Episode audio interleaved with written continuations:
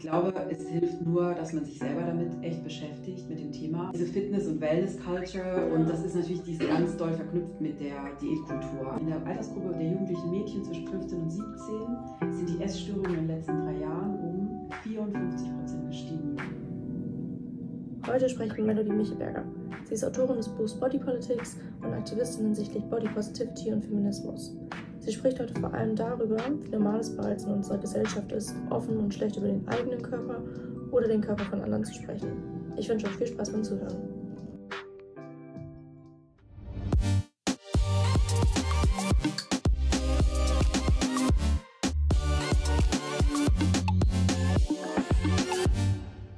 Also herzlich willkommen zu Studentenfutter Podcast.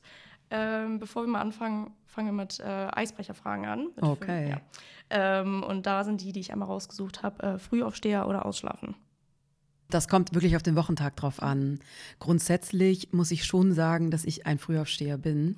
Aber irgendwie im Laufe des, des Lebens hat sich das so ein bisschen verlagert. Also ich kann jetzt schon auch mal lange schlafen. Aber dann ärgere ich mich meistens, dass der Tag schon halb rum ist. Ja, das stimmt. Also im Herzen bin ich eigentlich Frühaufsteherin. Das ist aber sehr vorbildlich. Das muss ja auch schon mal sagen. Also ich bin im Herzen zwar lange ja, ausschlafen, aber ich ärgere mich dann trotzdem am Ende ein bisschen über mich selber. Ähm, süßes oder herzhafte Snacks? Ähm, das kann ich nicht beantworten, da ich seit drei Jahren keinen Geruchs- und Geschmackssinn mehr habe. Und früher hätte ich wahrscheinlich gesagt, herzhaftes, Ja. aber heute, I don't know, weil ich kein, ich kann halt nichts mehr schmecken. Ich bin auf den Kopf gefallen. Das, ähm, Oh, okay. ähm, ich bin beim Eiskunstlauftraining auf den Kopf gefallen und hatte einen ähm, Schädelhirntrauma und eine Gehirnfraktur, Schä nee, nicht Gehirnfraktur, Schädelfraktur. Oh und habe da durch die Verletzung eben meinen Geruchs- und Geschmackssinn verloren. Ah, Und es ist jetzt das vierte Jahr, also es ist vor dreieinhalb Jahren passiert, Ja. das vierte Jahr, in dem ich nichts riechen und schmecken kann. Und es ist so eine kleine Frage, ne? Man, das, man Ja, aber stellt die so ist echt- selbstverständlich, ja, aber aber ja. es ist echt, also Es gibt Menschen tatsächlich, die verlieren nachträglich im Leben den Geruchs- und den Geschmackssinn. Und das ist gar nicht so selten. Das ist eine, laut den ChirurgInnen, Ärztinnen Mhm. im Krankenhaus ist es eine relativ klassische Verletzung, die auch oft Leute haben, die auf den Kopf fallen, wenn sie Skateboard fahren Mhm. oder vom Pferd fallen oder von der Leiter fallen. Ich bin eben auf crazy. den Kopf gefallen beim Eiskunstlauf. Das ja. ist aber echt, also hast du das Gefühl, dass es so ein bisschen Lebensqualität auch wegnimmt? Oder also total, Ja, ja, also- also total. ist es so beim Essen, fühlt, fühlt sich das irgendwie alles gleich an? Oder Naja, ich habe mich jetzt schon dran gewöhnt, Ja. dass halt ähm, Kaffee einfach wie heißes Wasser ist, obwohl die Konsistenz natürlich Ja. anders ist. Ne? Wasser Ja. hat eine andere Konsistenz als, als Kaffee, Kaffee, ja. oder Apfelsaft hat eine andere Konsistenz als Rhabarbersaft. Es ist schade, dass Wetten, Wetten das nicht mehr gibt. Ich könnte da auf jeden Fall auftreten, Ja. weil ich tatsächlich Sachen feststellen kann, Ja. die, ja, also ich merke, ich merke die Unterschiede, aber ich kann das nicht beschreiben, aber ich Ja. habe halt keinen Geschmack mehr, sondern die Konsistenz. Klar ist es weniger. Also mir fällt immer wieder auf, wie viele wir doch über Gerüche und Geschmäcker so sprechen Ja, ja, im Alltag. Andauernd lese ich das oder höre ich das alle so, "Mm, riecht ihr das? Oder ja, oder oh, ist das lecker? Und ich dann immer so, "Mm." also es ist schon weniger, aber ich muss ganz ehrlich sagen, ich habe es auch ein bisschen vergessen. Ja, also, Also- es ist ja auch schon ein bisschen jetzt längere Zeit dann. Ne? Naja, es begleitet mich ja jeden Tag, ne? Also ich kann ja jeden Tag nichts riechen, mich nicht riechen. Ich kann meine Oh, frischen Haare nicht mehr ja riechen. Also ich weiß auch so, oder ähm, die Umwelt nicht riechen oder mein Kaffee nicht schmecken oder was auch. Ja. immer. Aber ich, ich versuche, man vergisst es trotzdem, weil so viel ja eh da ist im Alltag. Und Ja. also es ist schon eine Einschränkung, aber es ist jetzt bei mir nicht so, dass ich jeden Tag todestraurig bin. Ja, okay. Immer, immerhin. Immerhin. Ja, immerhin Aber echt. schon crazy. Naja. Also mein, mein Beileid kann ich ja irgendwie auch schon sagen. Nee, also, ich finde das voll okay, ehrlich Okay, gut, gesagt. na dass, also ich glaube, also ich habe darüber auch von Anfang an geschrieben, also meine FollowerInnen auch mitgenommen, Mhm. Ja. weil das war die Zeit, in der ich mein Buch geschrieben habe, Ja. äh, die Zeit, in der ich auch super viel Eiskunstlauf gemacht habe und dann war ich halt auf einmal im Krankenhaus Ja. und das hat viele, auf jeden Fall der Menschen, die in meinem Umfeld sind oder die mir auch folgen bei Instagram schon, ähm, ja, nochmal so aufgerüttelt, einen Helm zu tragen. Ja, Also im Fahrrad oder wo auch immer. Ja, das, weil das ist halt schon was, was im, Bruch, im Bruchteil von einer Sekunde kann halt, ja klar, kann Ja. sich das ganze Leben ja auch ändern. genau, Also- klar kann man auch die Treppe runterfallen, da trägt man natürlich keinen Helm, aber viele, viele, also die allermeisten, mit denen ich darüber spreche, wussten nicht, dass man seinen Geruchs- und Geschmackssinn verlieren kann. Aber das ist eben ein Teil des Gehirns, das ist ja nicht Ja. die Nase, sondern die Gerüche und die Ja. Geschmäcker werden im Gehirn verarbeitet, weil das alles über Moleküle. Ja. Crazy. Interesting auf jeden Ja, Fall. sehr, sehr interesting. Ich For another time, das Thema. jetzt mal zurück zu den Eisbrecherfragen. ja, gespannt, was da noch kommt. Ja. ähm, Sommer oder Winter? Winter eindeutig. Echt? Oh. Ja, eindeutig. Ich bin ja, ich Okay. bin ja am liebsten in Island. Ah, okay, und da geht der Winter auch extra lang und ich bin auch sehr oft in Island. Ja. Und das Wetter, das wir jetzt gerade haben im Juni in Hamburg, ist für mich absolut gar nichts. Das finde ich aber auch blöd. Also für mich ist perfekt so 20 Grad, keine Ja. Wolken, ein bisschen Wind. Das ist für mich. Ja, das finde ich auch ja. schön. 20 Grad finde ich noch schön, aber das, wie es jetzt gerade ist, für mich too much. Ich also mir ist auch extrem warm. Ja, ja, ähm, was ist dein Traumreiseziel? Island. Okay, ja gut, aber außerhalb von Grönland. Island. Okay. Okay, gut. Also ich habe tatsächlich keine anderen Ziele mehr im es Leben. gibt ja noch das hier war's. Long, Longyearbyen oder dieses Norwege, ich weiß nicht. Ja, Norwegen natürlich auch. Also Ja. klar, Norwegen, also alles, was halt über einen bestimmten Breitengrad ja. ist. Okay, gut. Ja. Also Hauptsache kalt. Ja. Gut, dann hat sich meine, äh, dann kann ich das ja, meine Nee, andere Frage gespannt, war, noch- Lieblings-Sommerdrink, aber das kann ich natürlich jetzt auch umändern mit Lieblings-Winterdrink, vielleicht als du es noch schmecken konntest. Ich, ich gesagt, ich trinke am allerliebsten Kaffee. Ja gut, gut, das ist natürlich. Morgens, Mittag, Abend oder also eigentlich immer. Also ich habe gar keine, ich trinke kaum Alkohol oder Ja. Limous oder so habe ich auch nie getrunken. Aber ich finde, Kaffee kann man immer trinken. Und in Island trinken die Leute round the clock Kaffee. Hm. Wird immer überall gibt es auch umsonst Kaffee. Also Ein Perfect es Place, ist ne? ja perfect place für mich. Sehr gut. Ich glaube, das hast du ja schon gesehen. Also ich habe ja diese ähm, eure Fragen an den Gast, deswegen wir haben auch äh, fünf Community-Fragen. Und die erste Frage ist da beispielsweise, wie kamst du zu Body Positivity? Oh, ja, das ist natürlich eine richtig sehr große Frage. Ja, ich habe, also für die, die es genauer wissen wollen, ich habe darüber ja ein Buch Ja. geschrieben, ein ganzes Buch. Ja. Ich versuche das jetzt in ganz kurz, ähm, was, alles, was ich in dem Buch geschrieben Mhm. habe, kurz zu, mich kurz zu fassen. Ich habe eine sehr lange Geschichte von Essstörungen Mhm. und davor eine lange Diätkarriere hinter mir. Das fing an mit zwölf, habe ich meine erste Diät gemacht und bin dann relativ schnell in eine Essstörung, also in, erst in ein essgestörtes Verhalten, dann in eine Essstörung gerutscht, bis in eine Magersucht. Dieses Thema Essstörung hat mich bis Ende 30 begleitet, also von 12 bis Mhm. ähm, 38. Und da hatte ich tatsächlich, oder 37, und da hatte ich einen Burnout.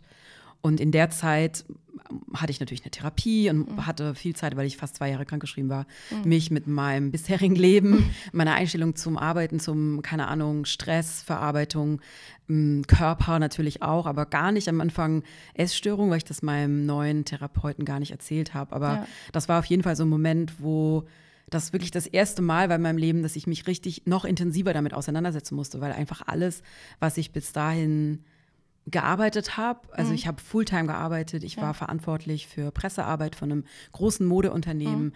Ich habe wieder gearbeitet, als mein Sohn vier Monate alt war, was ich nicht unbedingt ähm, empfehlen würde, aber es Ja. ging halt nicht anders. Ich hatte Ja. meinen Sohn am Anfang immer dabei. Das ging bei dem Unternehmen, weil er halt recht pflegeleicht war für ein Okay. Baby, Ja. bis er elf Monate war, alt war und dann überall rumgekrabbelt ist und Sachen angeknabbert hat. Dann ging es nicht mehr. Aber Ja.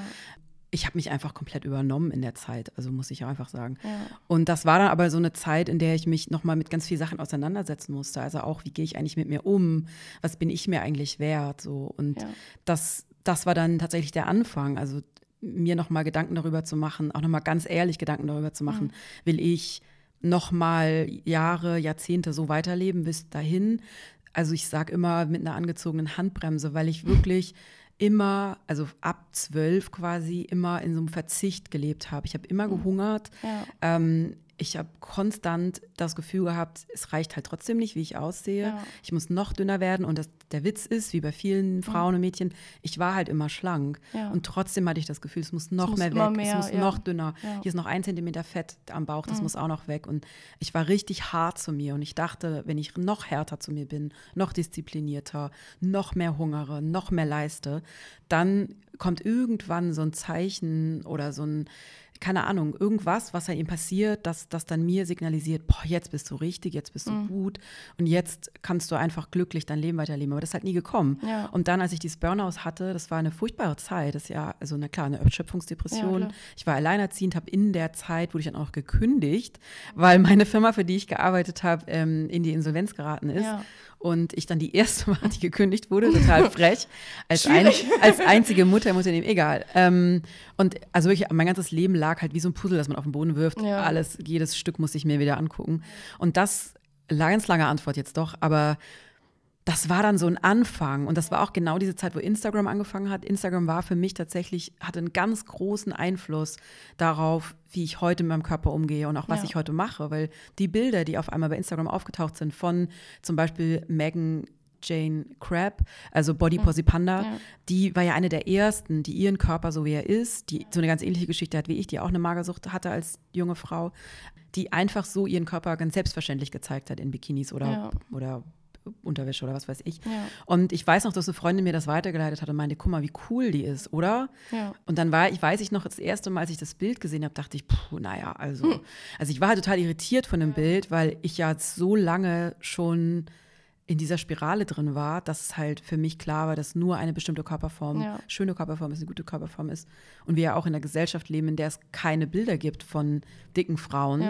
Ja die einfach glücklich vorm Spiegel tanzen. Gibt es nicht. Ja. Gab's, gab's ja, dann halt. Vor ein paar Jahren habe ich das auch nicht auf Instagram nee, gesehen. Es gab so, es ja. halt wirklich nicht. Also vor zehn Jahren gab es das nicht, als Instagram angefangen hat. Und das hat sich jetzt schon verändert. Ich glaube, alle, die jetzt jünger sind, die denken, oh, wieso habe ich das schon mal gesehen? In der, gibt ja auch schon mal eine Werbung oder so, Monkey H&M. Mhm. Aber das war alles in den letzten drei, vier Jahren. Ähm, das kam dann alles daraus. Aber war das jetzt die Antwort, aber so kam ich dann zu diesem Thema. Also das Thema kam irgendwie zu mir. Also ja. dadurch, dass ich mich dann angefangen habe, damit auseinanderzusetzen, wie bin ich eigentlich mit meinem Körper umgegangen und warum dachte ich all diese Jahre, Jahrzehnte ja, mhm. dass das der richtige Weg ist, weiter meinen Körper zu hassen, um dann irgendwann ihn zu lieben. Das ist ja total bekloppt, wenn man drüber nachdenkt. ja. Also wenn man immer seinen Körper hasst und immer denkt, man kann das jetzt nicht essen, ich kann jetzt nicht tanzen gehen, weil, weil dann würde mein Körper sich irgendwie bewegen ja. oder, oder was auch immer. Oder ich kann das Kleid nicht anziehen, weil ich noch nicht die richtige Figur habe. Das kennen ja die allermeisten Frauen. Ja. Ja, oder denken, denken sich die ja, allermeisten Frauen. Genau. Das ist ja, das ist ja mehr so das Ding. Total. Man hält sich so klein. Ja. Also richtig häufig ist es ja, also bei mir war das zum Beispiel ähm, auch mal so, wenn man irgendwie dann so Bilder gesehen hat von vor irgendwie drei, vier, fünf, sechs, sieben Jahren, äh, wo man eigentlich gefühlt totunglücklich war. Und dann guckt man sich das im Nachhinein an und war so, hä? Was war denn dein Problem? So, Total. also ist, du sahst doch, du sahst doch super aus, gefühlt. Also deswegen, das ist dann halt irgendwie wenn man drüber nachdenkt, merkt man eigentlich, wie bekloppt das alles ist. Es ist total schlimm, weil ich kenne ganz viele Frauen, die jetzt, ich bin ja über 40, die über 40 sind und die die Erfahrung machen, dass sie, wie ich auch, als ich mhm. mein Buch geschrieben habe, ich habe alte Tagebücher gefunden. Also ja. ich wusste, dass ich sie habe, aber ich musste yeah. erst mal suchen. Und was steht, was da noch drin steht. Und dann musste ich auch noch lesen, was da drin steht. Es ja. war schrecklich. Es war so krass triggernd, dass ich ja. wieder eine Therapie anfangen musste, weil in meinem Tagebuch all diese Gedanken, die ich früher hatte, meinem Körper gegenüber, ich habe auch wirklich so Buch geführt, also mhm. wie Bauchumfang, Armumfang, Schenkelumfang. Also ich will jetzt gar nicht, weil es auch triggernd ist für andere, aber ja. ich habe so Buch geführt über meinen Körper. Aber was, was es mir halt im Nachhinein eigentlich sagt, ist, dass ich wahnsinnig traurig eigentlich war, dass ich auch ein trauriges Leben geführt habe, weil was ich halt nicht hatte, ist, ich habe halt nicht gelebt. Ich hatte ja. keinen Spaß. Nee. Ähm, ich habe keine schönen Erinnerungen gemacht. Ich saß in meinem Zimmer und habe halt aufgeschrieben, was ich an meinem Körper hasse und was alles weg kann. Also was ich ja. alles tun muss, um meinen Körper endlich in die Richtung diesem Ideal zu bekommen. Und das ist wirklich was, dass ich diese Bilder gesehen habe. Ich habe alle Bilder, die ich halt von mir habe, auf meinem Boden ausgebreitet in meiner Wohnung.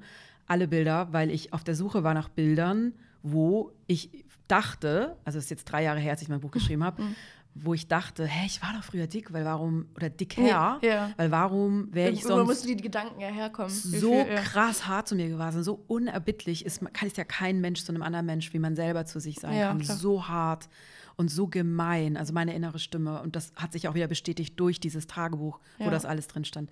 Und ich habe kein einziges Bild von mir gefunden, wo ich dicker aussah, was auch voll in Ordnung gewesen nee. wäre. ja. Aber in meinem Kopf war das klar, dass ich halt immer dick war. Deshalb, sonst hätte ich ja diese ganzen wahnsinnigen Diäten und Essstörungen nicht gehabt. Und das war für mich noch mal, mal auch nochmal so, was du auch gerade gesagt hast, dass unser Blick auf uns selber ist so krass verschoben ja. und ist so falsch auch, dass es, wir alle leben, also die allermeisten Frauen und Mädchen weiblich gelesene Menschen leben in so einem Gefühl, dass sie eigentlich so, wie sie gerade sind, gar nicht sein dürfen und erstmal richtig viel leisten müssen, ja. um überhaupt nur zu existieren. Also nicht nur um dieses eine Kleid zu tragen oder eine andere Frisur oder ein Bikini, mhm. ist ja immer der Klassiker, ja. oder das Abschlussballkleid oder das Kleid für was weiß ich irgendwas oder mhm. das Hochzeitskleid ist auch so ein Klassiker. Ja. Oder Einige kaufen sich ja auch gefühlt irgendwie so zwei, so zwei Größen kleiner und so, ja, da muss ich dann reinpassen. Wo ich mir aber auch so denke, dann packst du ja dich selber mit, also bewusst in eine Situation, wo du halt am Ende weißt, wenn man es beispielsweise halt nicht schafft, dass es dir halt richtig scheiße geht. So, und dann denke ich mir halt so, warum, warum tut man sich das eigentlich selber an? Also ich, ich hatte es Gott sei Dank nicht, so eine Situation, aber ich kenne halt auch welche in meinem Umfeld, die das dann sagen, man, wenn man denen dann zuhört, denke ich mir so, bist bekloppt? Also irgendwie, das ist so voll der falsche Werdegang irgendwie gefühlt, den man ja versucht, irgendwie durchzugehen. Und ich hatte zwar früher, war ich halt auch manchmal, wenn irgendwie eine Hose nicht gepasst hat, war ich so, mh, hm, ich mache die aber voll gerne, aber jetzt denke ich mir halt auch so, okay, sie passt nicht hole ich mir halt hol eine neue. Eine neue genau, ja. Also das ist halt eigentlich an sich natürlich der voll der simple Gedanke. Weil die meisten denken nicht so und es wird ja, ja auch eben. belohnt in unserer Gesellschaft. Ja, genau. Eine kleinere Kleidergröße wird belohnt, ein kleinerer Körper, ein dünnerer Körper wird belohnt.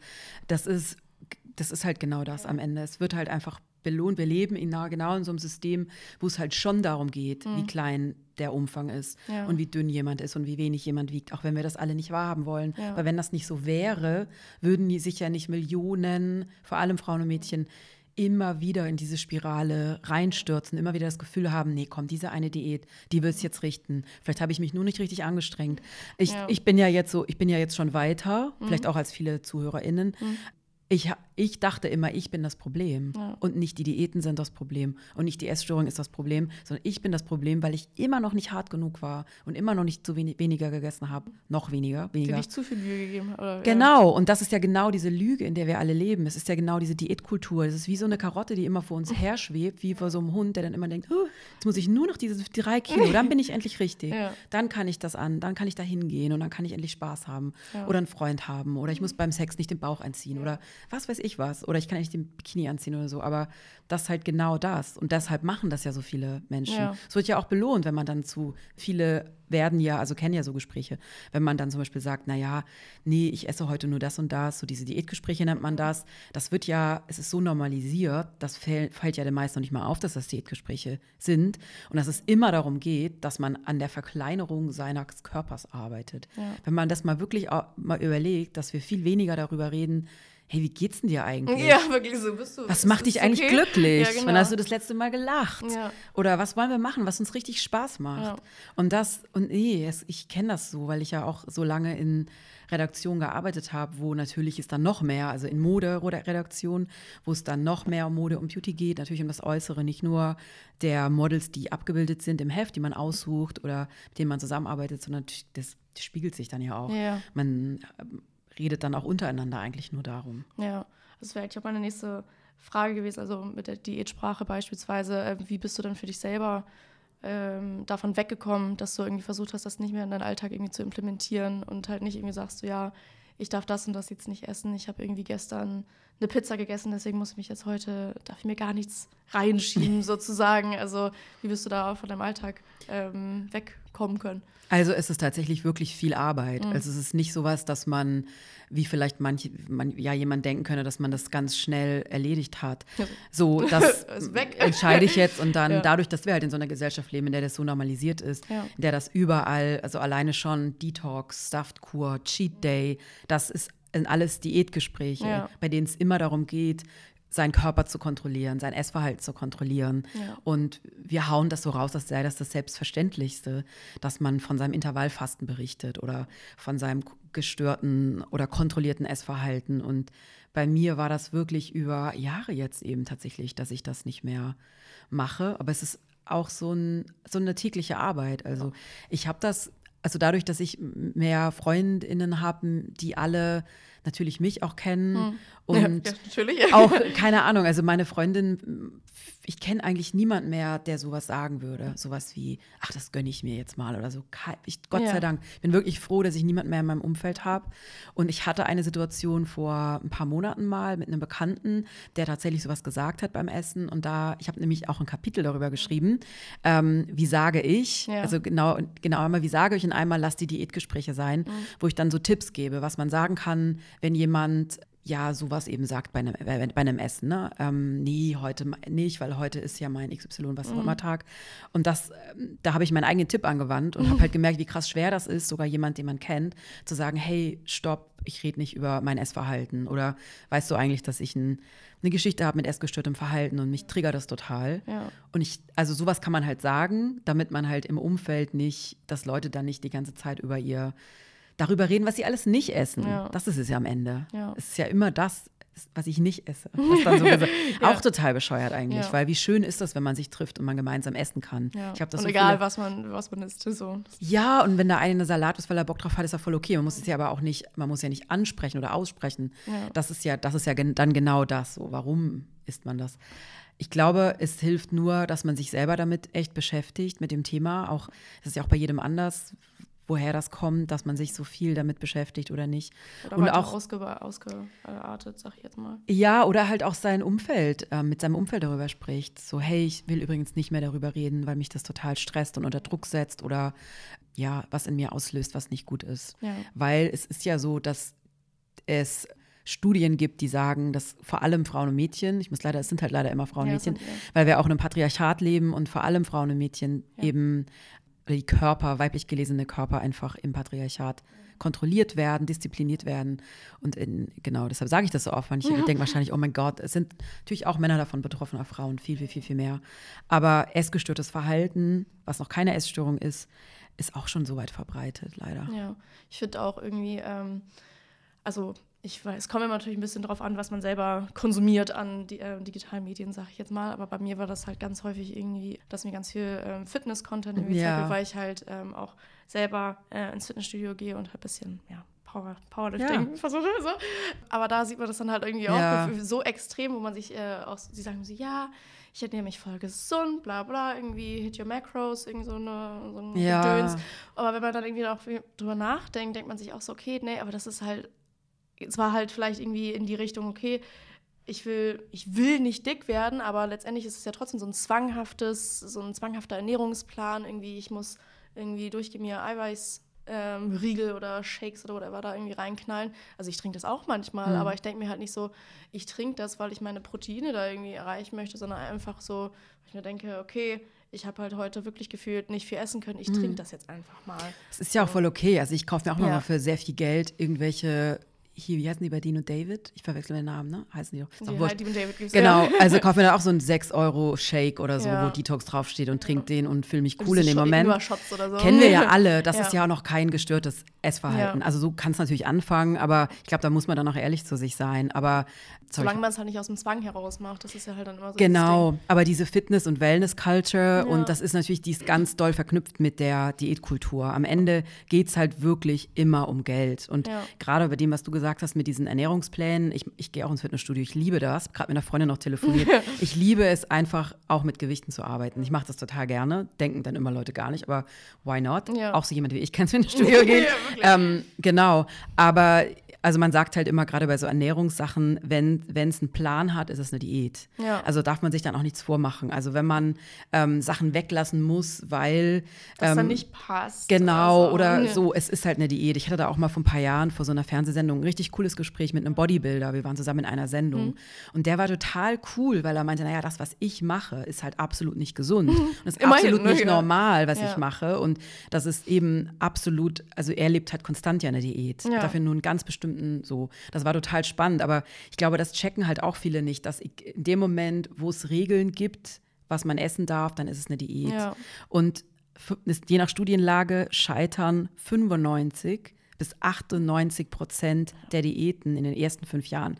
Das ist die Zahl Aber muss man sich in einfach. In den ersten fünf Jahren, das ist ja auch schon voll Ja, weil das Ding ist, wir alle kennen ja Diäten. Ja. Die meisten werden es kennen. Man macht halt mal kurz irgendwas, weil man denkt, ach Mist, jetzt muss ich dann dieses Kleid passt nicht oder irgendjemand, was weiß ich, Für wurscht. Urlaub. Irgendwas, so das kennen wir. 85 bis genau wir alle nehmen das Gewicht wieder zu, plus noch ein extra Gewicht. Das, das gibt un, also die Studien sind alle out there, man muss noch nicht mal danach suchen, die sind da. Ja. Und jede Diät verändert den Metabolismus. Und so, wenn man so viele Diäten gemacht hat wie ich und magersüchtig war, dann ist der, mein Stoffwechsel ist komplett durcheinander, komplett ja. zerstört, weil er so viele Hungersnöte hat, hat mein Arzt schon mal gesagt. Ich habe einen richtig coolen Hausarzt, der mhm. halt auch immer sagt, wenn Frauen oder wenn Menschen wüssten, wie ungesund es ist, eine Diät zu machen, würden sie es halt nicht machen. Ja. Weil man macht seinen Körper kaputt kaputt. Macht einfach ja. seinen Körper kaputt. Ja.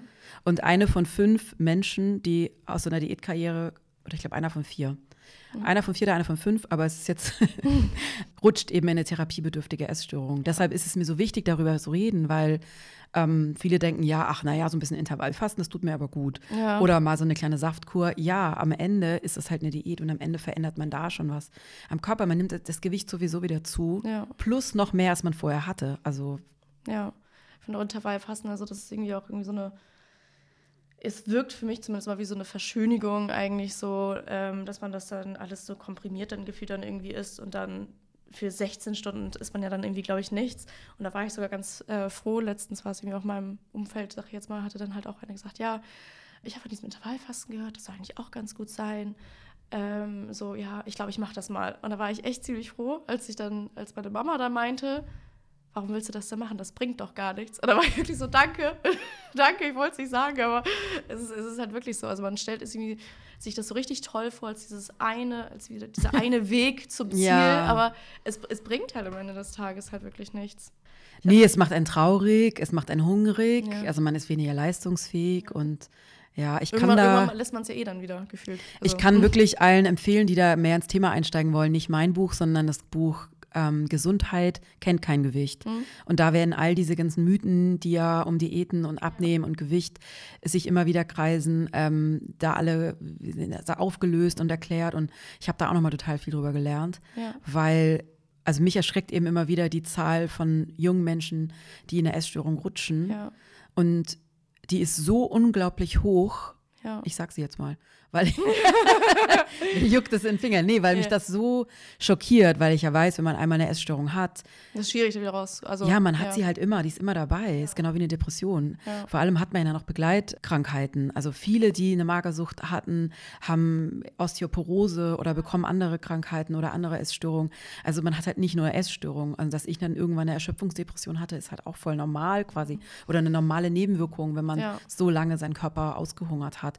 Es gibt so eine ein Report von der DAK, der Kinder- und Jugendreport, der wurde gerade erst vor ein paar Wochen mhm. ähm, veröffentlicht und da drin, da kam raus und das hat alle ExpertInnen extrem schockiert. schockiert.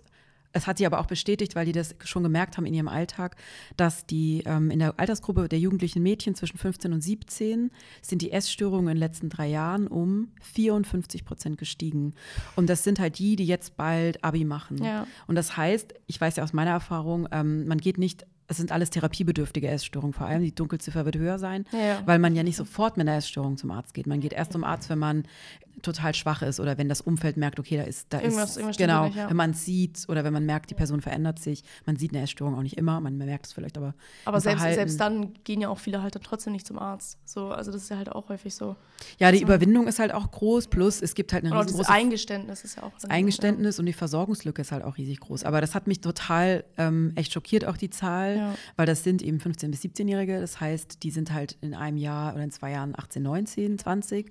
Und bei den Jüngeren ist es auch schon 35 Prozent oder 34 Prozent. Ja.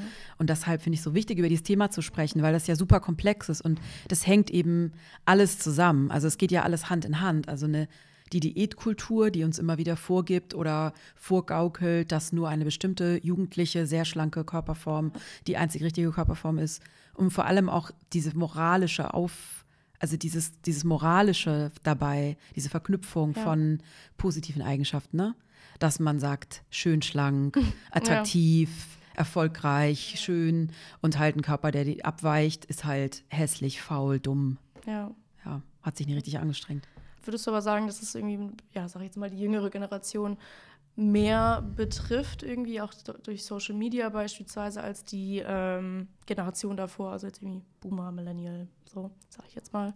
Ähm, ich bin ja Gen Z, bin ich, glaube ich. Ich bin noch, ich bin noch die vor zwischen Boomer und Millennial. Achso, Gen, Gen, X ist Gen X, oh Gen mein X. Gott, ja, nee, Gen Z bin ich nicht. Ich, ich das Gen bist ja, aber du so, nee, das kann ja wohl nicht sein. Nee, stimmt, das ist Gen X, genau. Das ist die, die ähm, Ende 70, Anfang 80 geboren sind. Ja, genau, das ist genau. Gen X, ja. oh mein Gott, nee. Man sollte immer wissen. Genau, Gen X, Alles aber die gut. redet man immer gar nicht. Das ist total witzig, weil man redet ja. immer von Boomern oder von oder Millennials, aber die dazwischen sind irgendwie weg, aber es ja. sind halt die, die jetzt so Anfang Mitte 40 sind. Ja. Ich habe tatsächlich das Gefühl gehabt, dass ähm, diese neue Generation, ich bin so hin und her gerissen. Mhm. Auf der einen Seite habe ich das Gefühl, als ich beim Harry Styles Konzert war letzten Sommer, in Hamburg, über 50.000 Leute, super viele junge Frauen natürlich oder ja, überhaupt junge Menschen, die alle die krassesten Outfits anhatten. Ja. Ich habe noch nie so kleine Hotpants gesehen oder kurze Röcke oder kurze Oberteile. Ja. Wirklich, wo ich dann schon dachte, oh mein Gott, aber ich finde es mega. Ja, also einige sind auch echt, die sehen I love it. Aber also unterschiedlichste Körperformen. Also auch dicke Mädchen, Frauen mit den kürzesten Hotpants. Ich fand mhm. mega geil. Mhm. Das kenne ich aus meiner Generation nicht. Aber wenn ich dann mit Jüngeren spreche, zwischen 13 und 18, das mache ich manchmal, dann habe ich den Eindruck, dass ich weiß nicht, wo diese Gruppe ist, die ich da gesehen habe bei Harry Styles, aber leider die Zahlen sagen ja auch genau das Gegenteil. Ja. Dadurch, dass es jetzt Social Media gibt und man sich mit allen möglichen Menschen auf der ganzen Welt vergleichen kann ja. und die Pandemie sicher da auch, was diese Zahlen angeht, die ich gerade gesagt habe, auch nochmal auf jeden Fall einen Einfluss drauf hatte, dass die ja. Zahlen so krass gestiegen sind, dadurch, dass man dann gar keinen gar keinen Kontakt mehr hatte, sondern nur noch mit seinem Handy zu Hause saß und sich eben vergleichen konnte. Ich finde, es kommt ja auch mal sehr darauf an, wem man halt oder bei wem man sich entscheidet, derjenigen Person zu folgen. Also letztendlich, ich hatte halt irgendwann auch welche, die halt äh, zu einer Zeit lang irgendwie so halt Fitness-Influencer waren, irgendwie so 2016, 17, 18, die aber dann halt mit den Jahren irgendwann halt auch waren, so okay, mir ging es echt nicht so gut und dann halt auf so eine, mhm. ich will jetzt nicht sagen Wellness-Trip, das klingt irgendwie gerade so ein bisschen wertend, aber halt im guten Sinne, dass sie halt versucht haben, irgendwie mit ihrem Körper selber zufriedener zu sein und irgendwie dadurch, dass ich das ja immer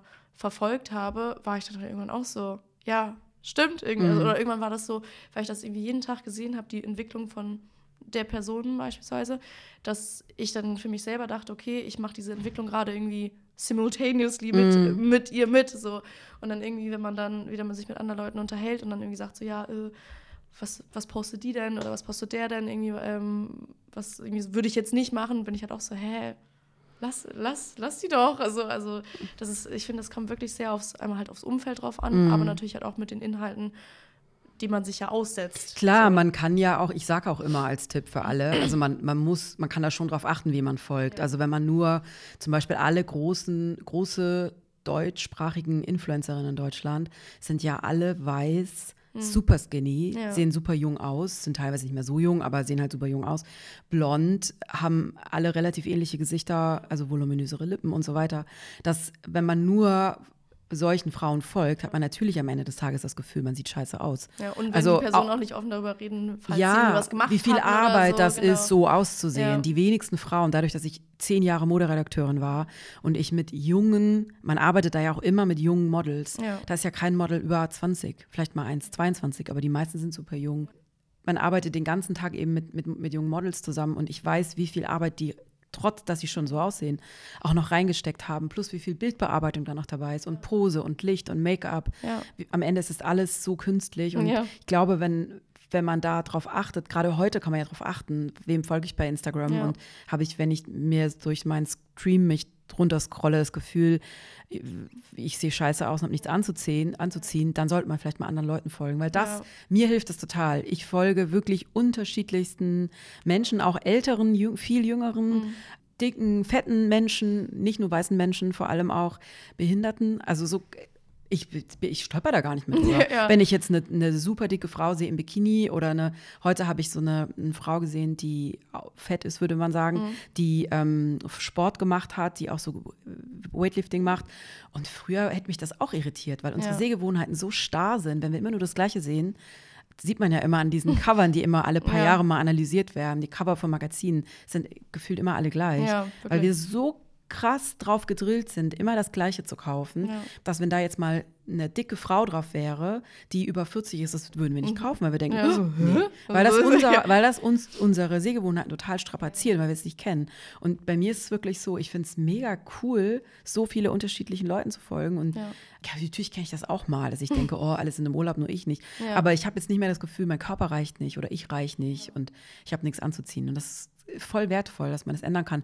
Aber ich glaube, was du vorher meintest, die Frage, ich, ich bin so, ich glaube leider, dass es für die Generation, die jetzt groß wird, noch viel, viel, viel schwieriger ist, weil so viele Botschaften da draußen sind und so viele Fotos und Videos und ja. ähm, überstimulisiert so gefühlt. Mhm. Genau, und ich habe auch wirklich das Gefühl, gerade also auch wie das bisschen der Titel von Margarete Stokowskis Buch, Die letzten Tage des Patriarchats. Mhm. Ich glaube auch, ist die letzten Tage des Patriarchats und die letzten Tage des Kapitalismus. Alle drehen nochmal richtig auf gerade. Ja. Alle drehen einfach nochmal richtig auf. Noch Wirklich, alle sind nochmal so, also es gibt so krasse Sachen da draußen. Ja. Auch ich habe gestern durch Zufall ein Video gefunden bei YouTube, wo ein Typ, der über 80.000 Follower hat, mhm. ein 23 Minuten, 30 Sekunden Video über mich gemacht hat mhm. wo er sich in komplett die ganze Zeit total Bodyshaming, total gemein, mhm. Bilder von mir teilt, Posts von mir vorliest, richtig krass.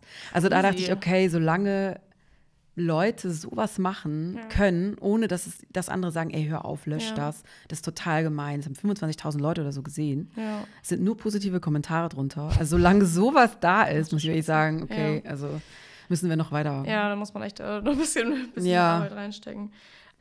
Also es gibt ja natürlich halt, wenn es Body Positivity gibt, gibt es ja auch noch dieses ja, Toxic Body Positivity äh, auch noch dazu. Also ich habe beispielsweise mal so ein TikTok oder Reel, ich weiß es ehrlich gesagt gar nicht mehr, wo dann auch irgendjemand meinte, wenn man halt als Aktivistin für ähm, Body Positivity dann irgendwie sagt, okay, irgendwie aus Wohlfühlfaktor oder irgendwie aus gesundheitlichen Gründen habe ich jetzt halt irgendwie doch abgenommen, dass denen dann vorgeworfen wird, irgendwie, ähm, dass die doch nicht zu Body Positivity stehen, dass es irgendwie Shame oder eine Schande, sag ich jetzt mal, irgendwie für alle AnhängerInnen ist. So.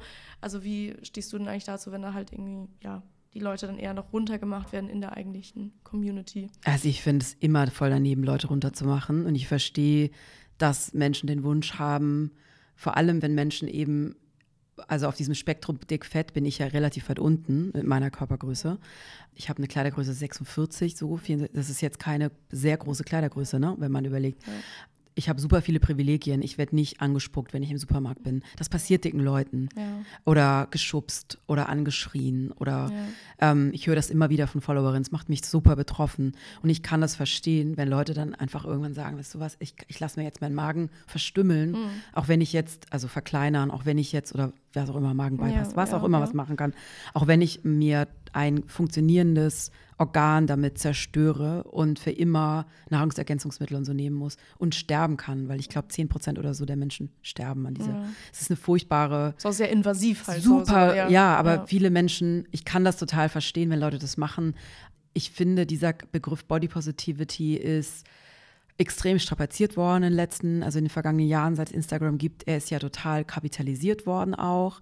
Also viele Menschen oder viele Firmen schlachten den Begriff auf, au, total aus.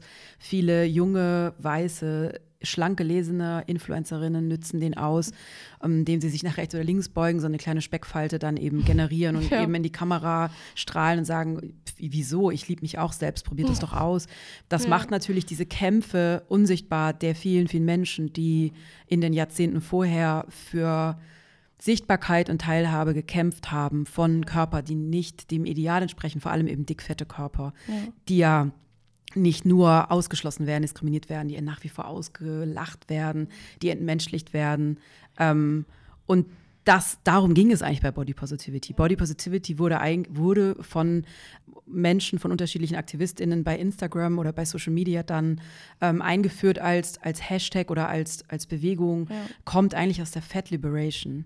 Und da ging es halt wirklich immer um Sichtbarkeit und Teilhabe und dafür einzus sich dafür einzusetzen, dass eben alle Körper die gleichen Rechte haben und nicht ausgeschlossen werden, diskriminiert werden, die es überall Sitzgelegenheiten ja. gibt, wo auch jeder Hintern drauf passt. Und ähm, deshalb, dadurch, dass es natürlich super verwässert ist und viele heute bei TikTok oder Instagram sich leider auch nicht die Mühe machen, weil bei Wikipedia zum Beispiel, wenn man sich die Mühe macht, steht diese, da steht dieser ganze Hintergrund, woher das kommt, ja.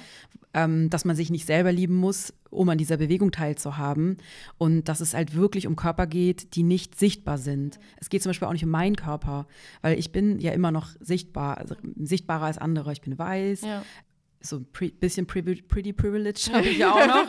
ähm, ja. Dadurch, dass ich so weit unten eben bin auf diesem, auf diesem Spektrum dickfett, wird mir halt nach wie vor immer viel mehr immer noch zugehört als anderen in Deutschland, die schon viel, viel länger sich ähm, mit dem Thema auseinandersetzen, die schon mehr Texte geschrieben haben als ich, aber die sind zum Beispiel vielleicht viel dicker als ich ja. oder nicht weiß.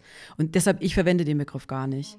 Und solche Diskussionen wie jetzt, dass man dann einen sind total unnötig. Ja. Genau wie im Feminismus auch. Also es bringt, bringt dann halt niemanden, bringt auch die Bewegung nicht weiter, weil es geht am Ende nicht darum. Und es geht am Ende, wenn eine Person sagt, ey, ich halte das nicht mehr aus, ich, ich will jetzt abnehmen, dann ist das eine individuelle Entscheidung. Ja. Also kurze Hustenunterbrechung. ähm, genau, also Body Positivity ist halt viel, viel größer und viel, es geht halt dieser Bewegung um eigentlich was ganz anderes als das, was viele so vordergründig ja.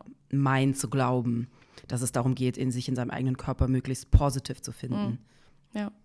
Du bist ja auch Aktivistin für Feminismus, also setze ich auch für Feminismus ein. Eine der Community-Fragen war beispielsweise, inwiefern du dich ähm, dafür einsetzt. Also was machst du, um dich dafür einzusetzen, beispielsweise, oder halt irgendwie ja, darauf aufmerksam zu machen. Auf Feminismus jetzt? Ja, genau. Ähm, halt insgesamt einfach meinen Mund aufmachen. Also gerade Body Politics ist total äh, Body Politics und oder Körperpolitik und Feminismus hängt ja total zusammen. Das eine ist, kann nicht ohne das andere und das mache ich. Aber also ich hatte mal eine Phase, wo ich so super aktiv war und auch meine Demo organisiert habe oder eine feministische, eine feministische Diskussion in Hamburg. Aber ich bin ja alleinerziehend ja. und kann mich leider nicht mehr so ja, habe leider nicht mehr so viel Freizeit, dass ja. ich nochmal munter irgendwelche feministischen Abende organisieren kann. Der Zeitaufwand ist ja halt dann auch echt immer ein bisschen, bisschen mehr. Ja, aber alleine schon eben ja, laut sein. Ja. Das ist, also für mich ist das schon feministisch, ja. mich nicht klein machen zu lassen und auch mir nicht einreden zu lassen von irgendwelchen Leuten, ja. dass ich bestimmte Sachen nicht kann oder nicht darf oder nicht anziehen darf oder nicht sagen darf oder genau. Ja, sehr gut. Ähm, hat also auch nochmal eine Community-Frage war, hattest du schon mal was mit einem äh, Antifeministen oder Antifeministin zu tun? Tatsächlich ja. Also es gibt immer wieder Incels, die auf mein Konto kommen oder wie das, was ich gerade gesagt habe von äh, dem Mann, der eben dieses Zerstörungsvideo von mir gemacht hat, wo er mich auch nicht Melody Michelberger nennt, sondern Michelin Michelberger, also okay. wie das Michelin-Männchen, also super abwertend ja, und gemein und warum würde ja. man aber es ist für auf mich. Die Idee, also, also, ja, warum kommt man auf die Idee? Ja. Warum, warum macht man sich die Mühe, eine ja. Frau, die in der Öffentlichkeit steht, die über so ein Thema spricht, so runterzumachen. Und ich hatte das auch schon mal, ich hatte vor ein paar Jahren ein, das war schon wirklich krass, das war von, von einer rechten Influencerin, wurde ich geteilt, ja. lustig gemacht, wurde lächerlich gemacht, wurde ein Zitat von mir geteilt, das ich im Rahmen von so einem Interview bei Deutschlandfunk gesagt habe. Ich habe mir ganz zaghaft, eigentlich sehr unfeministisch gewünscht. Also ich habe es nicht gefordert, ne? Ja. Man könnte es ja fordern, man könnte ja. sagen, ich fordere. Ich habe gesagt, ich genau, ich habe gesagt, ich wünsche mir ja. eine dicke Disney-Prinzessin. Ist ja nur ein Wunsch, kann, man kann sich ja mal alles wünschen. Ich fände es auch wirklich toll, eine dicke Disney-Prinzessin. Viele, viele Leute wären, es wäre ein tolles äh, Vorbild, es wäre toll. Ja. Ähm, wie gesagt, ich habe es nicht gefordert, ich habe nicht mit der Faust auf den Tisch gehauen, aber das ja. wurde dann bei Deutschlandfunk geteilt, bei Instagram in so einer Kachel.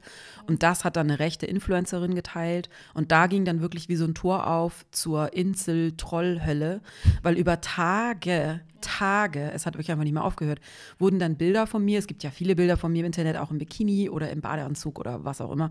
Ich sag mal unvorteilhaft für manche, mhm. eine Person, die vielleicht, die, deren Sehgewohnheiten sehr eingeschränkt sind. Und ähm, die Bilder wurden dann bei Facebook und Instagram in so Männerforen geteilt. Also Fotos okay. von mir in Unterwäsche, ja. Fotos von mir in, ähm, ja, die ich gemacht habe, ja. die, die man auch mal Instagram findet. Und das hat mich richtig, das war richtig schlimm. Ja, weil das war ekelhaft, was da stand. Das war sexualisierte Gewalt, es war alles dabei. Ich werde nichts davon hier wiedergeben. Es war wirklich schrecklich. Ja, und das war dann meine erste Erfahrung mit so einem, mit so Insel- und Männergruppen. Ja. Und ich muss das ganz auch, ehrlich sagen, keinem, es so. macht mir ja. ein bisschen Angst, dass es solche Männer gibt. Es sind halt leider Männer, auch die Männer, die jetzt zuhören müssen, dann ganz stark sein. Vielleicht mal gucken, ob solche Leute im Umfeld sind. Also solche ja. Leute muss es ja, die gibt es ja. Ja, ja irgendwo müssen sie irgendwo, ja sein. So. Entweder machen die es alle privat. Ja. Ich glaube es nämlich nicht. Ich glaube schon, dass man das im Umfeld merkt. Ja, es kommt, kommt ja natürlich mal ein bisschen drauf an. Also natürlich, ähm, ich kann nur aus persönlichen Gründen da was sagen. Also man kennt ja eine, eine Person gefühlt nur im Freundeskreis. Mhm. Aber wenn man dann irgendwie, ähm, die dann mit einer anderen Person dann irgendwie sprechen, halt so auf einer anderen Ebene, wenn das halt irgendwie so ist, okay, ich möchte jetzt was von der sozusagen, dass der Ton sich dann halt auch komplett ändert. Also das mhm. beispielsweise hatte ich schon mal bei mir im Umfeld, wo man sich halt auch so denkt, das hätte ich niemals bei der Person gedacht. Aber umso schlimmer, dass mhm. es halt wirklich dann halt, da will man ja gar nicht wissen, wie dann die Dunkelziffer wirklich dann von diesen Leuten da ist, wo man eigentlich das Gefühl hat, man kann gar nicht wirklich dagegen angehen, weil man gar nicht weiß, wer das ist, so und mit, man kann ja auch nicht wirklich dann alle ändern sozusagen oder bei allen irgendwie mm. dann so mhm. sagen, ja, hier, komm mal, so, so nicht. so. Ja, deshalb ähm. wünsche ich mir wirklich, dass wir eigentlich in der Schule schon oder im Studium oder im Freundeskreis über Feminismus sprechen und auch dieses, also Männer rollen ja sofort eigentlich mit den Augen oder ich ja, sehe das, das merke ja. das immer wieder auch Männer in meinem Alter oder die ein bisschen jünger sind, wenn ich so date zum Beispiel, hatte ich das schon ein paar Mal, dass die dann sagen, du bist aber jetzt nicht eine von den blöden Feministinnen. Nee, das, das ich mir denke, was meinst so, du denn? Ich will einfach nur die gleichen Rechte haben. Ich will nicht sexistisch beleidigt werden. Ich will keine sexualisierte Gewalt erleben. Das ist doch nicht zu viel verlangt, oder? Ja, und ich so. glaube halt, dass, ich glaube, es ist ja bei einigen auch wirklich dann halt einfach dieses Wort, was es dann halt ist. Also Feminismus, das ist dann halt feminin, das ist dann nur was für Frauen zu tun hat. Aber letztendlich halt der Feminismus ist ja, ja Gleichberechtigung für alle. Genau. Und ich glaube genau, halt wirklich für ja. so viele ist dann halt dieses dieses Wort einfach so überpolarisiert und halt einfach zu irreführend für die, die da nicht halt irgendwie ja, aber da muss nachdenken. ich wirklich, ja, aber ja. da muss ich ja wirklich sagen, also die Leute, also gerade ja, Leute, die gebildet sind, ja. die intellektuell sind. Das ist ja auch überall, ne? Das ist ja auch, ja. auch gerade in den Kreisen so. Muss ich mich teilweise schon echt wundern. Und ich merke eben auch immer wieder in so, in so Diskussionen oder in so Diskursen, das Patriarchat ist ja auch für viele Männer auch scheiße. Ja. Also in dem Moment, wo du halt nicht diese Männlichkeitsforderung irgendwie erfüllst, wie ein Mann im Patriarchat aussehen soll oder was er leisten soll, genau, dann fällst du ja auch schon raus. Es sind ja auch viele Männer. Und ich glaube, das checken halt viele nicht, dass es, dass das Miteinander allgemein viel besser wäre und dass das auch gar nichts kostet, sich da so ein bisschen rein zu ja, es ist ja jetzt auch kein, also es, ne, muss man sich da jetzt auch nicht einlesen am Ende. Ja, ja. ja. Also es ist ja da, der Diskurs ist ja halt da. Es ist dann die Frage, wie groß man dann halt den Teil dann auch wirklich mal aber ich, ja, Aber auf der anderen Seite geht es natürlich bei vielen auch darum. Ja. Also es geht natürlich dann schon auch um Kontrolle, es geht um Macht, es geht um Geld und ich kann mir schon vorstellen, dass da manch einer auch sagt, nö, nö, ist doch ganz gut so, ja. wie das, für mich hat das jetzt eigentlich ganz gut funktioniert. Also jetzt aus männlicher Sicht, so muss ich jetzt bestimmt, eigentlich nicht. Aber ich würde mir echt wünschen, dass wir da mehr drüber reden ja. und das ist eben nicht gleich so ein, oh, habe ich überhaupt keinen Bock drauf oder ja. das, du nimmst mir was weg oder. Ja. Aber ich merke eben, wie krass das miteinander verwoben ist, also wie eben Feminismus und natürlich auch der weibliche Körper, also nicht nur, wie selbstbestimmt dürfen wir leben, jetzt in Bezug auf Abtreibung zum Beispiel, also, sondern auch, wie dürfen wir eigentlich aussehen, also auch ja, was, was dürfen wir mit unserem Körper machen, wie dürfen wir aussehen, ja. ohne jetzt diskriminiert zu werden oder ähm, ja, blöd angemacht zu werden. Ja, ja. Unsere Zeit geht leider jetzt auch schon okay. ein bisschen, bisschen zum Ende. Ähm, ich würde aber sonst noch zwei abschließende Fragen stellen. Also das ist auch ein bisschen mit dem, was du vorher schon gesagt hast, mit den mhm. ähm, Bildern, von, die du von dir postest sozusagen. Wie hast du dich damals irgendwie überwunden, dass du sagst, okay, ich werde jetzt halt auch einfach mal Bilder von mir posten, irgendwie in Unterwäsche oder in Bikini oder so. Also was war da irgendwie so dein, vielleicht auch mentaler Werdegang irgendwie, dass du dann warst, okay, komm, jetzt nehme ich es mal in die Hand und, äh, und mach das. Tatsächlich war das ähm, inspiriert von den Frauen, denen ich dann bei Instagram gefolgt bin. Ich wollte auch eine von den coolen Frauen sein, ja. die im Bikini durch ihre Wohnung tanzen und habe dann auch am Anfang, weil ich weder Kamera noch Stativ hatte, mein Handy auf die Leiter gestellt. Also ich war schon ja. sehr kreativ, ja, muss ich wirklich sagen. Ähm, teilweise mit, mit Gaffer-Tape, das irgendwie in äh, kreativen... Oh, ja, weil das immer runtergefallen ist und ja, ich so andere Winkel haben wollte. Und das ist auch ehrlich gesagt, wo wir gerade über Feminismus gesprochen haben, aber auch so dieses Raum einnehmen, sich selber auch diesen Raum zu gewähren. Ja. Es ist ja auch ein bisschen, ich weiß eben noch im Nachhinein, wie eine Freundin damals meinte, boah, wie eingebildet, ey. Wirklich. Also, wo ich jetzt denke, und ähm, ich habe da übrigens auch ein Kapitel in meinem Buch drüber ja. geschrieben, mir hat das sehr geholfen, mich selber zu fotografieren. Ja mich durch diese Kamera zu betrachten und eben genau dieses, mir das zu schenken und diesen Raum einzunehmen, diese Zeit mir selber zu geben. Und erstmal habe ich nur Fotos gemacht und fand die dann auch schön, habe die ja. dann auch geteilt, genau. Und das war aber von Anfang an, hat das auf ganz viel positive Resonanz. Es war wirklich so, ich hatte davor schon mehrere, also glaube ich schon über 10.000 Follower. Ja. Und dann habe ich habe dafür so Fashion-Sachen gepostet, so, das ist ja auch schon zehn Jahre her. Also ich war schon ja. von ganz am Anfang von Instagram dabei, wo man die Caption noch nicht ändern konnte. Und ah, ja, ja schon jetzt, sehr lange. Ja jetzt, ja. Genau, man konnte dann auch nur ein Bild hochladen. Und also es, Oder immer noch quadratisch. Ja, genau. Genau. Also, da, ich war schon von Anfang an dabei, aber genau. Und das, ähm, das da in der Zeit war das. Und das war dann eben auch diese Instagram-Zeit, wo alles so neu war. Und aber bei mir war das wirklich so dieses, ich wollte auch eine von denen sein.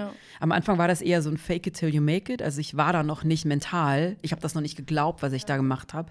Aber es kam dann. Ja. Und jetzt ist es so für mich auch ganz selbstverständlich. Ja. Und natürlich finde ich auch mal, auch nicht jedes Bild schön, darum geht es aber auch gar nicht. Ja, nee, aber es ist halt, dass man auch selber so halt sich dann auch so langsam dann auch wohler fühlt. Und es ist ja manchmal halt auch wirklich so, ja, fake it till you make it. Also ich hatte beispielsweise irgendwie halt auch am Anfang irgendwie dann immer so gesagt zu, zu anderen, wenn die irgendwie gesagt haben, ja, voll unnötig, was sie da macht, war ich so, hey, lass sie doch.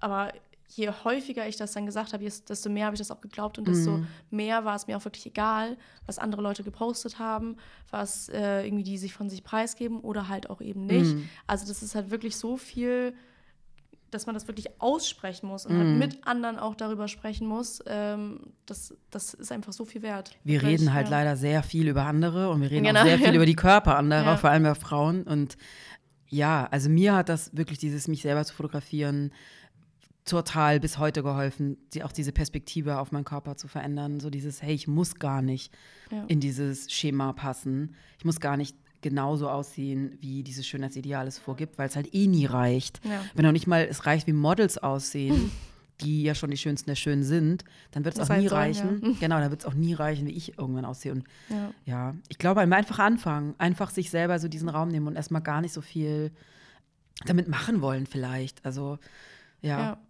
Sonst vielleicht als äh, abschließende Frage: ähm, Hast du es jemals bereut, dass du damit angefangen hast? Absolut gar nicht. nee, für mich ist es ja, ich hatte, ähm, ich hatte einen Job tatsächlich. Ja. Ich, hatte, ich hatte dann eine gut funktionierende PR-Agentur, bevor ich ähm, das Buch geschrieben habe und habe dann die PR-Agentur ja erstmal erstmal stillgelegt, um das Buch zu schreiben und ich habe sie nicht mehr reaktiviert, weil das jetzt mein Job ist. Das, ja. das was ich jetzt mache, ist jetzt mein Job und ja. habe das nicht habe das ja nicht bereut und es ist eher mittlerweile wirklich mein Herzensthema, weil ich einfach merke, wie wichtig mir das ist und wie sehr ich möchte einfach nicht, dass noch mehr Menschen das widerfährt, was, was mir widerfahren ja, ist, ja. weil diese Zeit ist halt weg. Ja. Ich werde halt nie wieder 16 sein oder 26 oder 31. Ich werde nie wieder so alt sein. Und all diese Momente, die ich verpasst habe, weil ich dachte, meine Figur ist nicht richtig, ja die kommen halt nicht mehr zurück. Nee, das macht mich echt traurig mittlerweile, richtig traurig. Und ich bin auch so, so wehmütig, weil mhm. ich halt jetzt merke mit 40, mhm. dass diese Zeit halt wirklich vorbei ist. Ja, ne? die kommen, Man, kommen nicht wieder, manche ja. Sachen kommen halt nicht mehr wieder. Klar kann man das nochmal machen, ja, aber es ist halt anderes, anders. Wenn man halt jung ist genau, halt genau. Man kriegt halt dieses Unbeschwerte oder man hat einfach eine andere Lebenseinstellung, ist einfach so. Deshalb, deshalb liegt mir so viel daran, über dieses Thema zu sprechen und immer wieder so zu sensibilisieren und aufzuklären, was eigentlich passiert. Ja, und, ja, und, ja. und wie sehr uns alle doch dieses Körperthema, das Aussehen des Körpers doch täglich beschäftigt. Ja.